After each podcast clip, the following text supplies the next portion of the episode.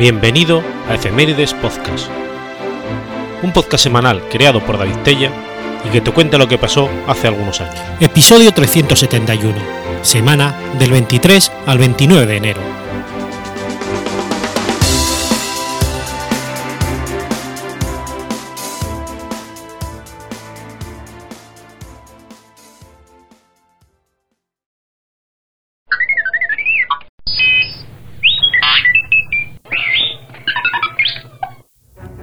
23 de enero de 1931. Muere Ana Paulova. Ana Paulovna Paulova fue una primera bailarina rusa de finales del siglo XIX y principios del XX, una de las principales artistas del ballet imperial ruso y los ballets rusos de Sergei Diaghilev. Ana Paulova nació en San Petersburgo el 31 de enero de 1881, en el hospital del regimiento Preobrazhensky donde su padre, Matvei Pavlovich Paulov, servía. Paulova era una niña prematura. Se sentía enferma regularmente y pronto la enviaron a la aldea de Ligovo, donde su abuela la cuidaba. La pasión de Paulova por el arte del ballet se inició cuando su madre la llevó a una representación de la producción original de Marius Petipa de La Bella Durmiente en el Teatro Mariski. El fastuoso espectáculo le impresionó. Cuando tenía nueve años, su madre la llevó a una audición para la reconocida Escuela de Ballet Imperial. Por su juventud y por lo que se consideraba su apariencia enfermiza, fue rechazada, pero a los 10 años, en el 1891, fue aceptada. Apareció por primera vez en el escenario en la obra de Marius Petipa, Un cuento de hadas, que el maestro había realizado para los estudiantes de la escuela.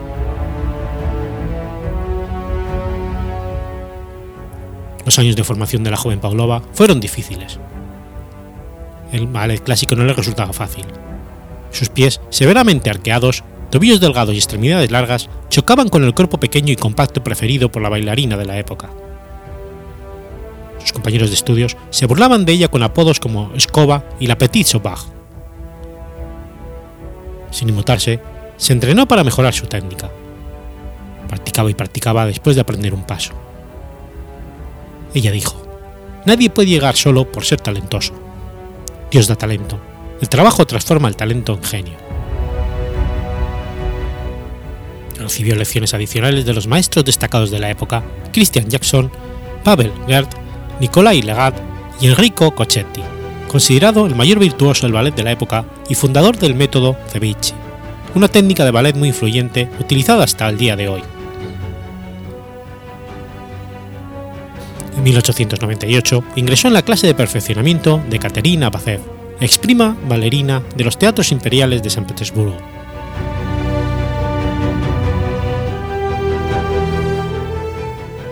Durante su último año en la Escuela de Ballet Imperial desempeñó muchos papeles con la compañía profesional. Se graduó en 1899 y fue elegida para ingresar al Ballet Imperial con un cargo superior al del cuerpo del ballet, como Corifé hizo su debut oficial en el Teatro Mariski en las faldas driadas de Pavel Ferd. Su actuación recibió elogios de la crítica, en particular del gran crítico e historiador Nikolai Bezolabrov.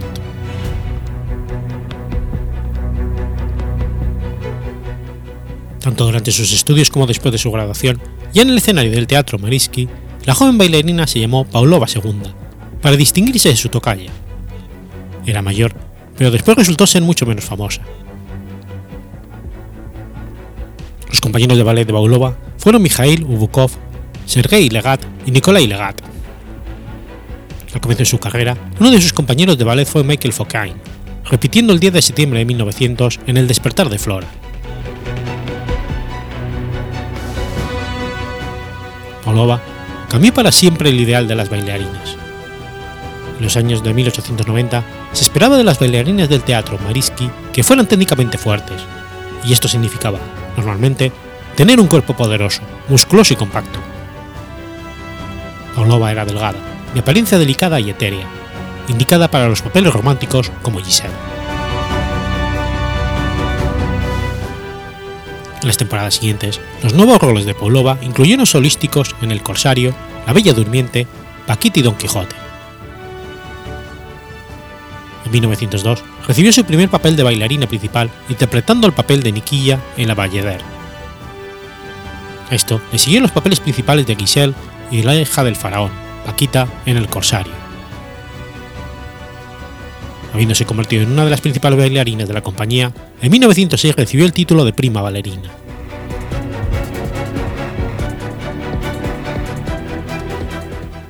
En los primeros años de los ballets rusos, Oglova trabajó brevemente para Sergei Diaghilev. Bailó en el estreno del pabellón d'Hermide el 19 de mayo de 1909, en las temporadas rusas de Sergei Diaghilev en París, y el 2 de junio estuvo en el estreno en París del ballet Spielfeld y Cleopatra junto a Václav Nibrisky, y lograron un éxito inmediato. Asistió a las actuaciones del di- el director del Metropolitan Opera, Otto Kahn, que firmó un contrato de un mes con ella. El cartel de la obra, de Serov con Paulova, congelada en arabescos, se convirtió en uno de los emblemas de las estaciones rusas.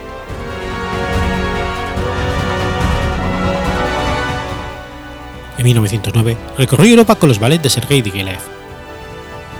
Originalmente bailaría la obra de Michael Cohen, El pájaro de fuego, pero se negó, ya que no podía ponerse de acuerdo con Igor Stravinsky y el papel fue dado a Tamara Karasivin. Toda su vida, Paulova prefirió la melodiosa música de dance de los viejos maestros como César Purny y Lidwin Minkus, y se preocupó poco por cualquier otra cosa que se alejara de la música del ballet del siglo XIX. Por varias razones, Paulova dejó la compañía de Diaghilev, pero aceptó interpretar el papel principal de Giselle en la gira del ballet ruso por Londres.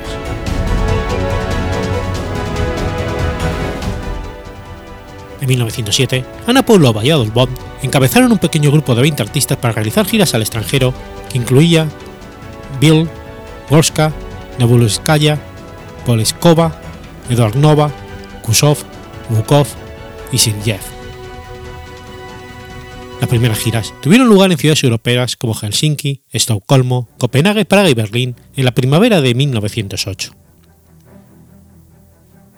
El repertorio incluyó los ballets Giselle, Paquita, La flauta mágica, Alto de la caballería, el segundo acto del Lago de los Cisnes y un divertimento.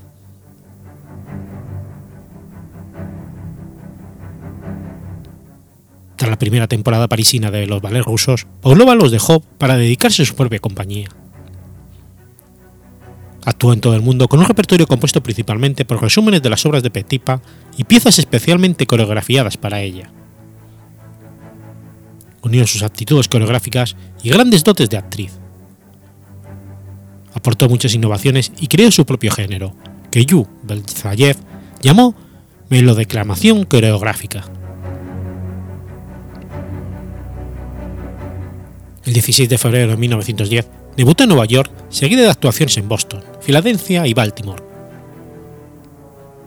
En 1911 bailó en Londres y en noviembre de ese mismo año tuvo lugar una gira por las ciudades de Inglaterra, Irlanda y Escocia junto a Novikov. La última actuación de la bailarina en el Teatro Mariski tuvo lugar en 1913 y en Rusia en el 14. Con el estallido de la Primera Guerra Mundial, se instaló en Inglaterra y nunca más regresó a Rusia. Entre 1918 y el 19, su compañía realizó una gira por América del Sur. Durante el viaje por México, Olova fue una de las primeras bailarinas clásicas en ejecutar el jaro de tapatío, vestida con una indumentaria de China poblana. En 1921, el empresario estadounidense de origen ruso, Solomon Urok, fue el organizador de la gira de Ana Paulova por Estados Unidos. En 1921 también actuó en India, ganando la atención del público en Delhi, Bombay y Calcuta.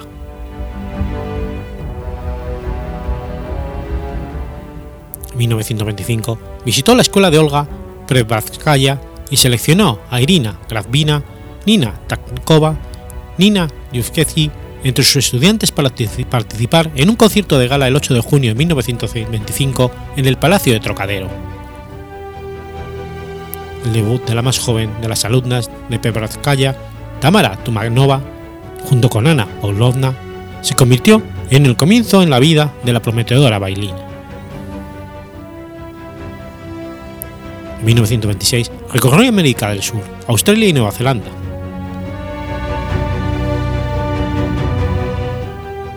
Mientras viajaba de París a La Haya, Pavlova se puso muy enferma y empeoró a su llegada a La Haya. Envió a París para que la atendiera su médico personal, Zalewski. Le dijeron que tenía neumonía y necesitaba una operación. También le dijeron que nunca más podría volver a bailar si seguía adelante. Ella se negó a someterse a la cirugía y dijo, si no puedo bailar, prefiero estar muerta. Murió de pleuresia en el dormitorio contiguo al salón japonés del Hotel de Indies de La Haya, 20 días antes de cumplir 50 años. Víctor Dandré describió que Pavlova murió media hora después de la medianoche del viernes 23 de enero de 1931, con su doncella Marguerite Letier, el médico Zaleski y él mismo junto a su cama. Sus últimas palabras fueron: Prepara mi vestuario de cisne. André y Lestien vistieron su cuerpo con un vestido de encaje beige favorito y la colocaron en un ataúd con una ramita de color lila. A las 7 de la mañana llegó un sacerdote ortodoxo ruso para rezar sobre su cuerpo. A las siete y media, su ataúd fue trasladado a la capilla mortuoria adjunta al Hospital Católico de La Haya. Al día siguiente, estaba programada una función en donde bailaría La muerte del cisne, y de acuerdo con la antigua tradición del ballet, el espectáculo debía continuar. Según lo programado, y con un solo proyector, se iluminó el escenario vacío donde debería de estar la bailarina. Los servicios conmemorativos se llevaron a cabo en la iglesia ortodoxa rusa de Londres. Pavlova fue incinerada y sus cenizas colocadas en un columbario en el crematorio de Golden Screen, donde su urna estaba adornada con sus zapatillas de ballet.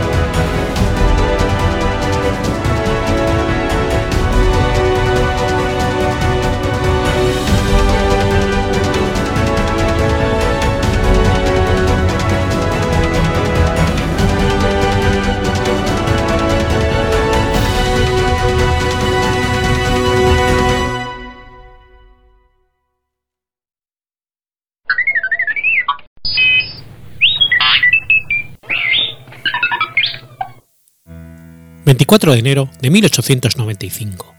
Muere Randolph Churchill. Lord Randolph Henry Spencer Churchill fue un político británico, padre del futuro primer ministro Winston Churchill, que publicó en 1906 su biografía, Lord Randolph Churchill.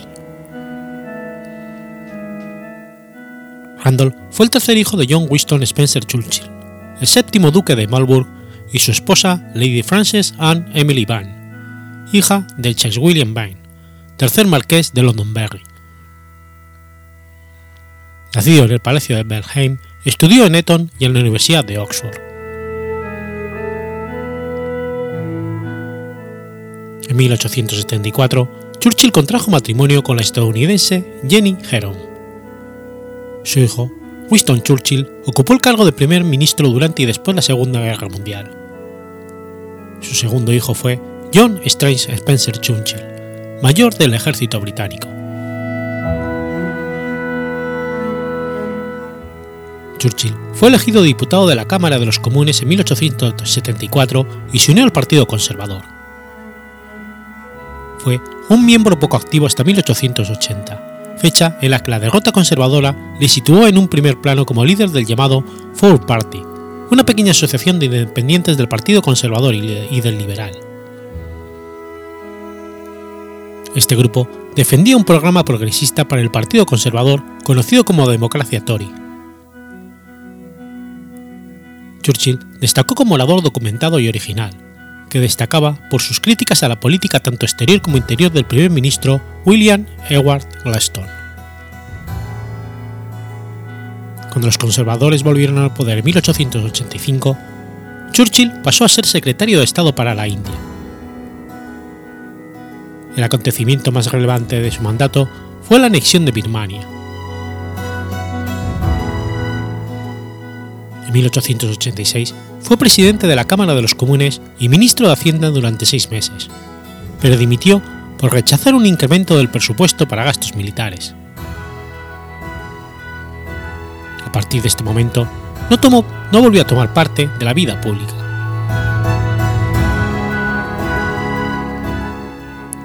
Una curiosidad referente a este político es que muchos años después de su fallecimiento fue acusado de haber integrado una banda de conspiradores para asesinar a quien hoy en día son conocidos como las víctimas de Jack el Destripador. Esta teoría al presente está desacreditada y tuvo por promotor al escritor Stephen King, autor del ensayo titulado Jack the Ripper The Final Solution. La hipótesis fue objeto de libros posteriores que la ampliaron, insistiendo en la participación de Lord Randolph Churchill en esta trama.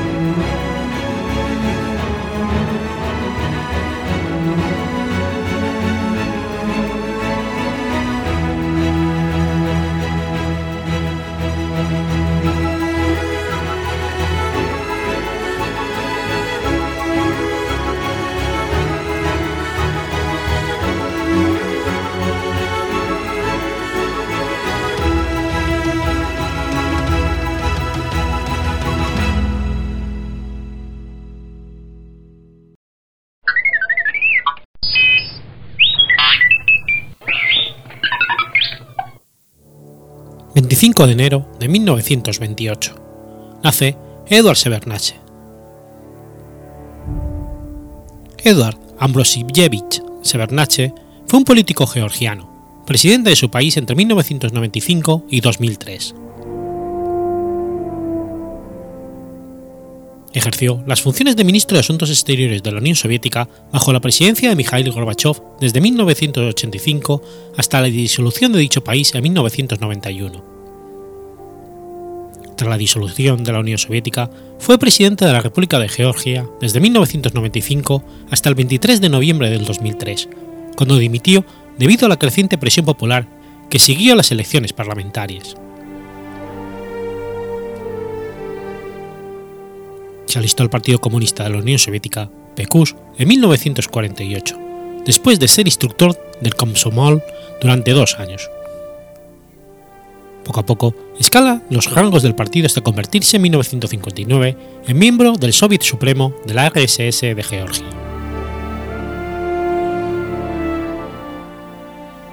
En 1965 fue nombrado ministro de Orden Público, logrando para 1968 ser nombrado ministro de Asuntos Internos de la RSS de Georgia. Se ganó una buena reputación por su fuerte rechazo a la corrupción que era alarmante en la República, despidiendo e encarcelando a cientos de agentes. Uno de los casos más conocidos fue cuando obligó a varios oficiales prominentes a mostrar sus relojes, descubriendo que la mayoría provenían del mercado negro. Ordenó el decomiso de todos aquellos que estaban bajo sospecha de haber sido adquiridos ilícitamente. A pesar de sus esfuerzos, la corrupción siguió siendo un problema en la vida política georgiana. En 1980, se vio obligado a reiterar que el desarrollo económico y social dependían de una lucha sin cuartel hacia aquellos fenómenos tan negativos como el soborno, hurto de propiedades al partido, tendencias a la propiedad privada, robo y toda aquella desviación de las normas morales del socialismo.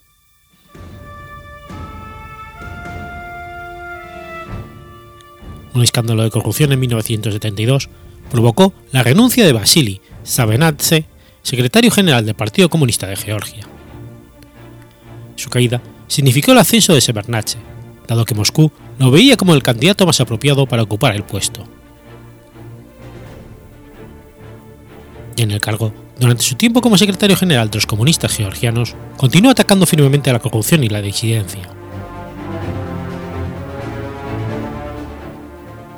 En 1977, como parte de una campaña en toda la Unión Soviética, su gobierno arrestó a líderes prominentes de la disidencia georgiana bajo la excusa de actividades antisoviéticas. Entre los arrestados se encontraban Merab Kostava y Ziab Gamsajurdia, que después se convertía en el primer ministro de Georgia elegido por sufragio popular.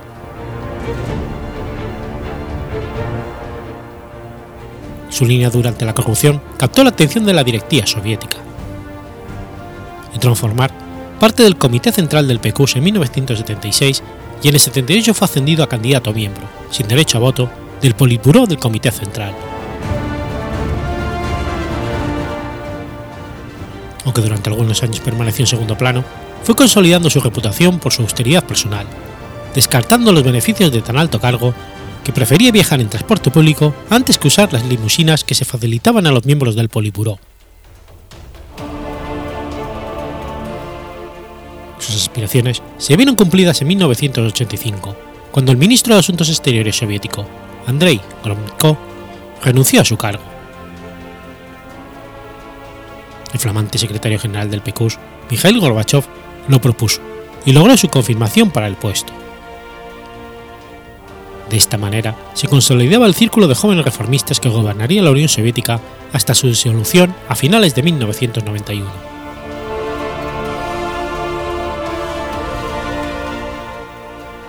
Como ministro de Asuntos Exteriores soviético, fue uno de los publicistas en el mundo de la política de reformas impulsadas por Gorbachev, en especial del cese de la escalada de tensión militar.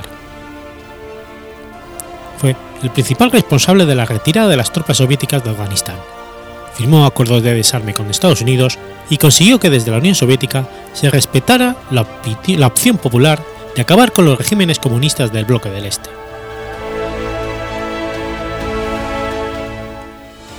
Sabedor de que su futuro político en la Unión Soviética era escaso, decidió volverse hacia la política local en su nativa Georgia, que se caminaba hacia la independencia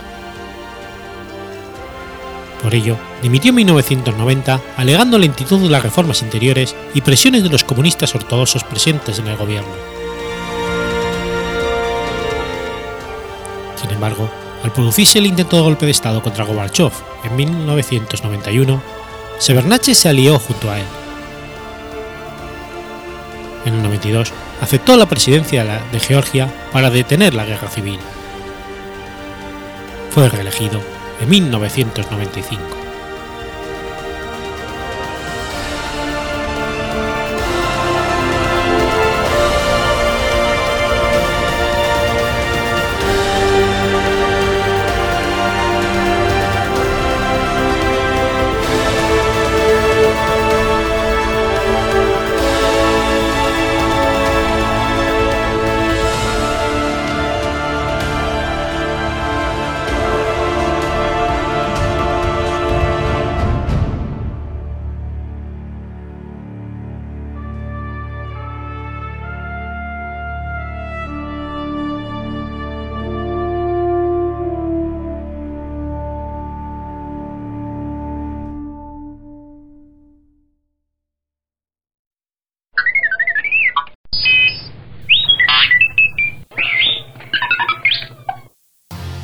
26 de enero de 1833.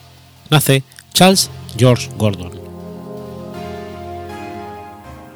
Charles George Gordon, general británico, apodado Gordon Baja y Gordon de Khartoum, fue un oficial del ejército británico, del Cuerpo de Ingenieros Reales y administrador colonial. Se le recuerda sobre todo por sus campañas en China y en el norte de África.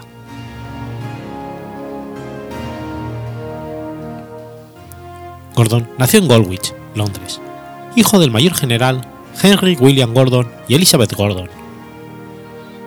Fue educado en la Escuela Fullands, en Taunton, Somerset, y en la Real Academia Militar de Goldwich. Fue comisionado en 1852 como teniente segundo del Cuerpo de Ingenieros Reales, completando su formación en Chatham. Fue ascendido a teniente en 1854. A Gordon se le asignó primero la construcción de fortificaciones en Milford Haven, en Brookshire, Gales. Cuando comenzó la guerra de Crimea, fue enviado al Imperio ruso y llegó a Balaclava en enero de 1855. Se le destinó al sitio de Sebastopol y tomó parte en el asalto de la fortaleza desde el 18 de junio hasta el 8 de septiembre. Gordon también participó en la expedición a Kimburg, y volvió a Sebastopol al final de la guerra. Por sus servicios en Crimea, recibió la medalla de guerra de Crimea y broche. Al rey de la paz se le adjuntó a una comisión internacional para demarcar la nueva frontera entre el Imperio ruso y el Imperio otomano en Besarabia. Continuó la topografía demarcando la frontera en Asia Menor. Gordon volvió a Gran Bretaña a finales de 1858 y fue designado como instructor en Chatham.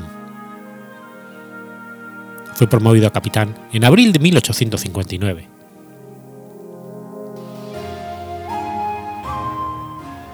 Después de Crimea, Gordon participó en la campaña de China de 1860 durante la rebelión Taiping contra los emperadores.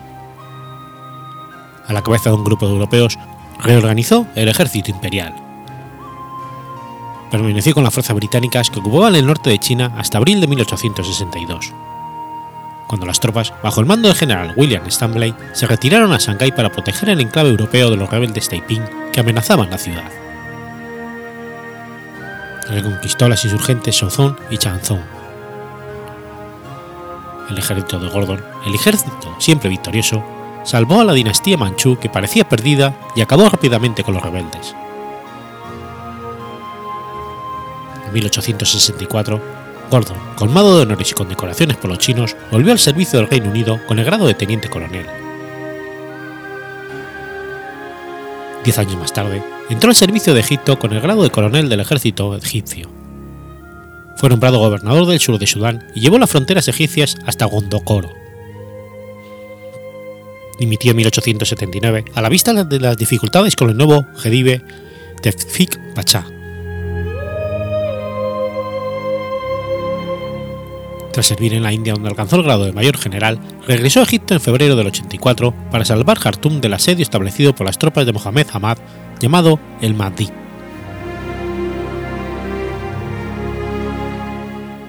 Charles Gordon tenía un carácter religioso y místico.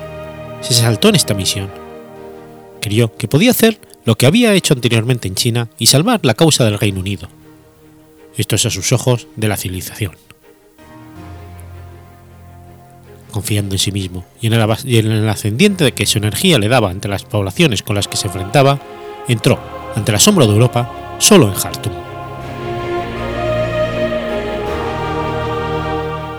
Gordon organizó la defensa de Jartum con un sitio que comenzó el 18 de marzo de 1884. Los británicos habían decidido abandonar Sudán, pero estaba claro que Gordon tenía otros planes, y la opinión pública reclamaba que se le enviaran refuerzos. No fue hasta agosto cuando el gobierno decidió dar los pasos correspondientes para ayudar a Gordon, pero los refuerzos británicos no estuvieron listos hasta noviembre. La intervención de Gordon solo sirvió para prolongar la resistencia de la ciudad. Al año siguiente, en 1885, los derviches tomaron la ciudad y Gordon fue decapitado. Cuando los refuerzos ingleses llegaron, descubrieron que la ciudad había sido tomada y que Gordon había muerto dos días antes. Después de decapitarlo, los soldados de Mohamed Ahmed exhibieron su cabeza clavada en una pica.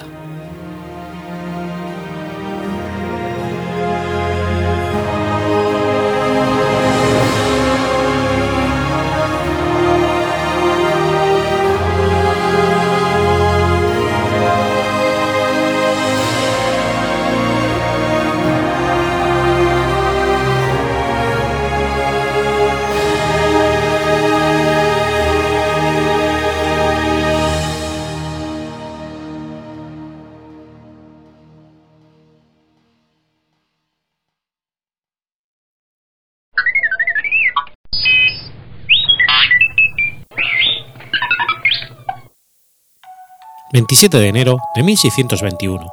Nace Thomas Willis. Thomas Willis fue un médico británico que jugó un papel importante en la anatomía, fisiología, neurología y psiquiatría. Fue pionero en sus investigaciones neuroanatómicas y en 1662 fue uno de los fundadores de la Royal Society.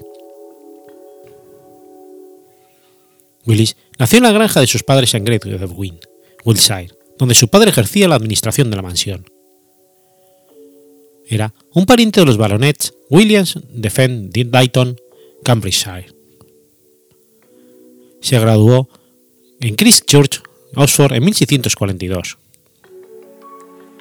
En los años de la Guerra Civil fue un realista, desposeído de la granja familiar en North Hampshire por las fuerzas parlamentarias.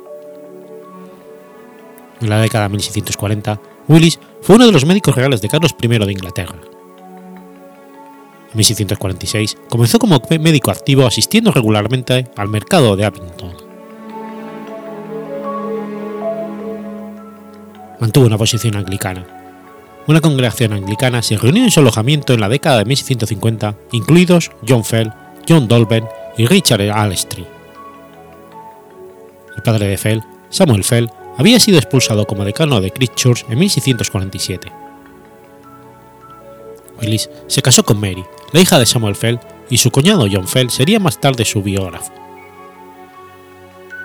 Contrató a Robert Hooke como ayudante en el periodo de 1656 al 58, probablemente por otra conexión familiar, ya que Samuel Fell conoció al padre de Hooke en Freshwater, la isla de White.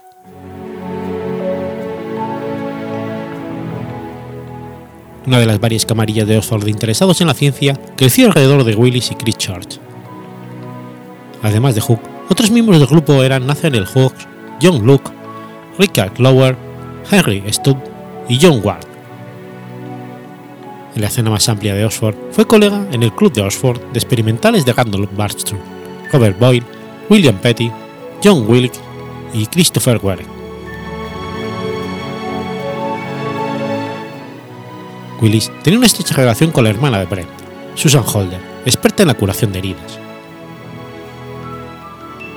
Él y Petty estaban entre los médicos involucrados en el tratamiento de Annie Crane, una mujer que sobrevivió a su propio ahorcamiento y fue perdonada porque se consideraba que su supervivencia era un acto de intervención divina. En ese momento se escribió mucho sobre el elemento y ayudó a construir una carrera y reputación a Willis.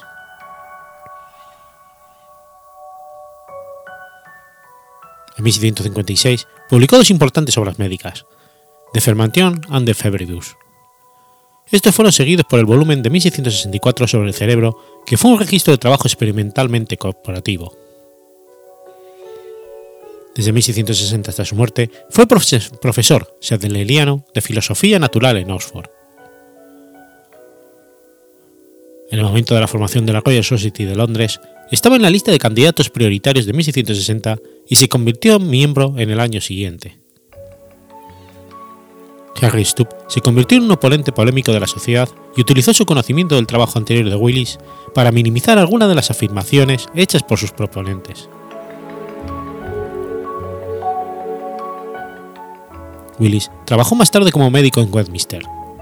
Esto sucedió después de que trató a Gilbert Sheldon en 1666 tuvo una práctica médica exitosa en la que aplicó tanto su comprensión de la anatomía como los remedios conocidos, intentando integrar los dos. Mezcló puntos de vista y químicos y mecánicos.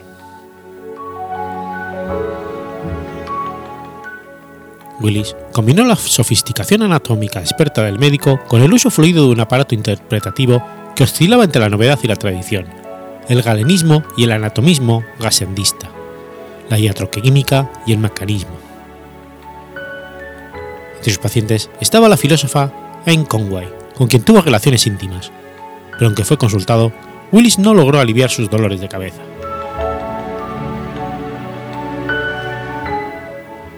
En su obra Cerebri Anatom, el Dr. Tom Williams subrayó la importancia del estudio corporativo de la estructura del cerebro, determinando las semejanzas entre el cerebro del hombre y el de otros mamíferos, así como entre los cerebros de los pájaros y los peces.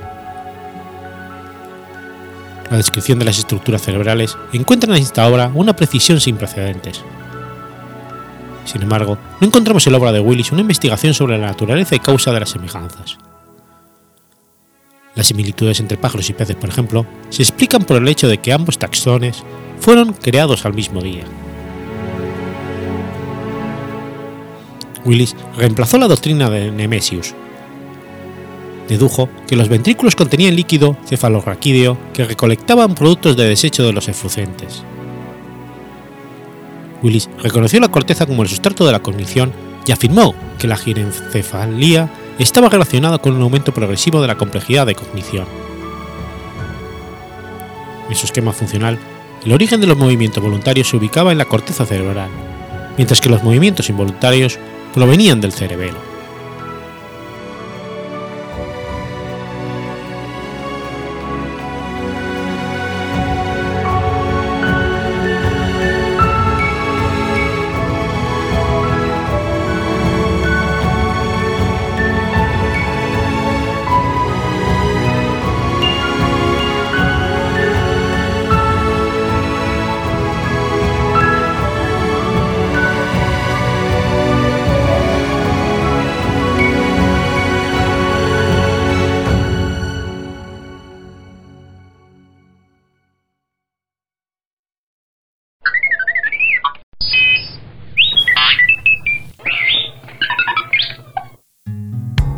28 de enero de 1891.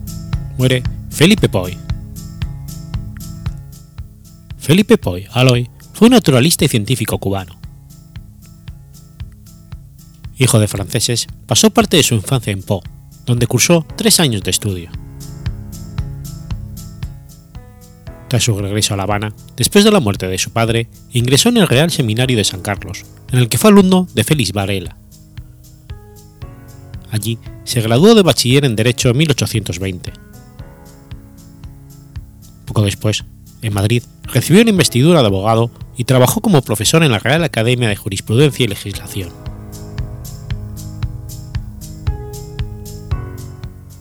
En el año 1826, en París, colabora con grandes zoólogos de la época.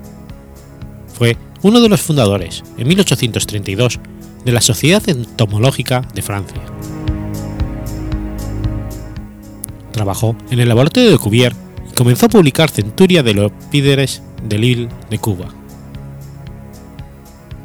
Fue miembro de la Sociedad Zoológica de Londres, Sociedad de Amigos de la Historia Natural de Berlín, socio de honor de la Real Academia de Ciencia, del Museo de la Sociedad de Historia Natural de Madrid. Fundó el Museo de Historia Natural en 1839 y en el 42 ocupó la cátedra de Zoología y Anatomía Comparada de la Universidad de La Habana. Fue decano de la Facultad de Ciencias y vicerrector de la universidad. Fundó su biblioteca de Ictiología y Ciencias Naturales. Fue miembro fundador de la Academia de Ciencias Médicas, Físicas y Naturales y presidente de la Sociedad Antropológica, ambas de La Habana.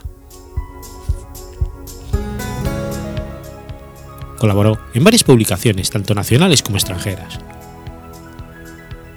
Es autor de un compendio de geografía de la isla de Cuba que vio múltiples ediciones. De un curso de zoología de 1843, de una memoria sobre la historia natural de la isla de Cuba, con sumarios latinos y extractos en francés, en dos volúmenes, de un curso elemental de mineralogía, y del Tratado Ictiología Cubana, en el que trabajó durante más de 50 años fue muy relevante su aportación a la extensa obra Naturaleza y civilización de la grandiosa isla de Cuba, escrita por el humanista lebrijano Miguel Rodríguez Ferrer, en especial el tomo dedicado a naturaleza y su necesaria colaboración en la parte que trata de los comienzos de la antropología en Cuba. Tradujo el Compendio de la Historia de los Imperios de Siria, publicado en La Habana en 1847. Tradujo además, con Rafael Navarro, las nociones elementales de historia natura, de, de, de la Fauche.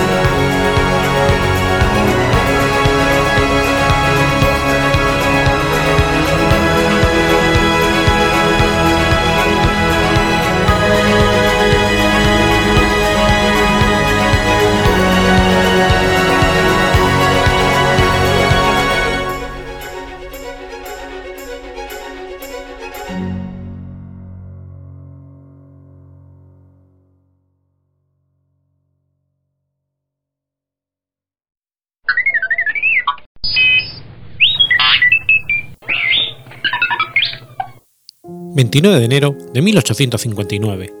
...muere William Prescott. William Hinckley Prescott fue un historiador hispanista e estadounidense. Hijo de William Prescott Jr., abogado, y Catherine Green Hinckley, descendía de una prominente familia de origen inglés. Su abuelo paterno, William Prescott, sirvió como coronel de los patriotas de la Guerra de Independencia de los Estados Unidos y tuvo un destacado papel en la batalla de Bunker Hill. William Prescott descendía por línea materna del capitán John Lynch, que combatió en la misma batalla, pero en el bando realista. Las espadas entrecruzadas de ambos soldados, que su día adornaron la biblioteca del historiador, se encuentran hoy en la Sociedad Histórica de Massachusetts.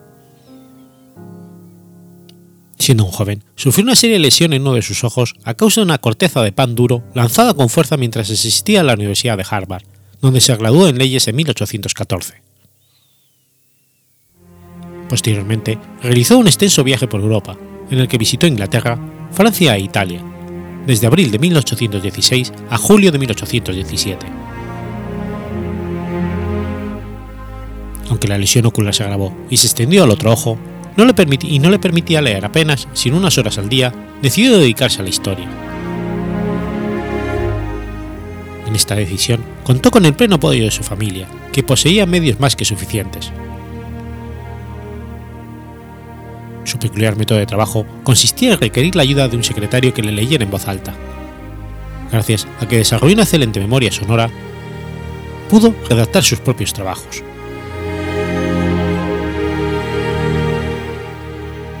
1821 realizó su primera contribución a la North American Review, un repaso a las cartas de Lord Byron y Alexander Pope. A dicha revista remitió después durante largos años los resultados de sus investigaciones, que por entonces iban desde la literatura francesa al drama isabelino, las baladas inglesas y la literatura italiana. Aunque en un primer momento pensó en dedicarse por entero a esta última, empezó a apasionarse por, por la hispanística, en virtud de la amistad que empezó a cultivar con el profesor de Harvard e hispanista George Tignor, que más tarde sería su biógrafo, y decidió especializarse en la historia de España e Hispanoamérica. Asimismo, trabó amistad con el hispanista y biógrafo Obadiah Rich. El 4 de mayo de 1820 se casa con Susan Amory. Primera obra fue The History of the Reign of Ferdinand and Isabella the Catholic, que alcanzó un éxito inmediato. Escribió asimismo diversos estudios críticos e históricos mientras se documentaba para escribir su obra más importante, la historia de la conquista de México con ayuda del arabista español Pascual de Gallegangos y Arce. Su éxito internacional le granjeó un gran prestigio y le animó a emprender también Historia de la conquista de Perú. Aunque su vista iba debilitándose a causa de los esfuerzos a la que la sometía, no cesó en sus trabajos. Sufrió una apoplejía en 1858 y murió al año siguiente, dejando inacabada su historia de Felipe II. Todas sus obras fueron traducidas a numerosas lenguas y le ganaron el aprecio de los mayores espíritus de su época. Por más que los trabajos de Prescott aparezcan hoy como superados, su obra sobrevive gracias a su aliento narrativo, su imparcialidad y rigor documental y el vigor y plasticidad de su excelente estilo, y se considera por ello uno de los mejores historiadores norteamericanos, y el primero en ser valorado como tal en la otra orilla del Atlántico. Sus misceláneas biográficas y críticas aparecieron en 1859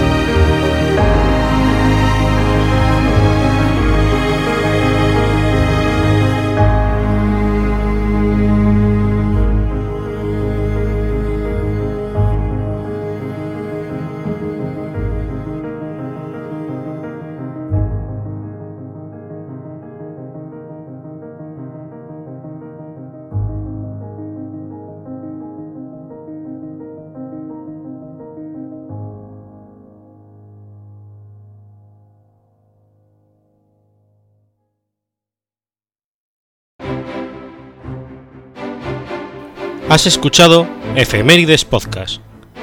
Si quieres ponerte en contacto conmigo, puedes hacerlo por Twitter a la cuenta arroba efemeridespod o mi cuenta personal, arroba telladavid, o por correo electrónico a la dirección efemeridespod.gmail.com.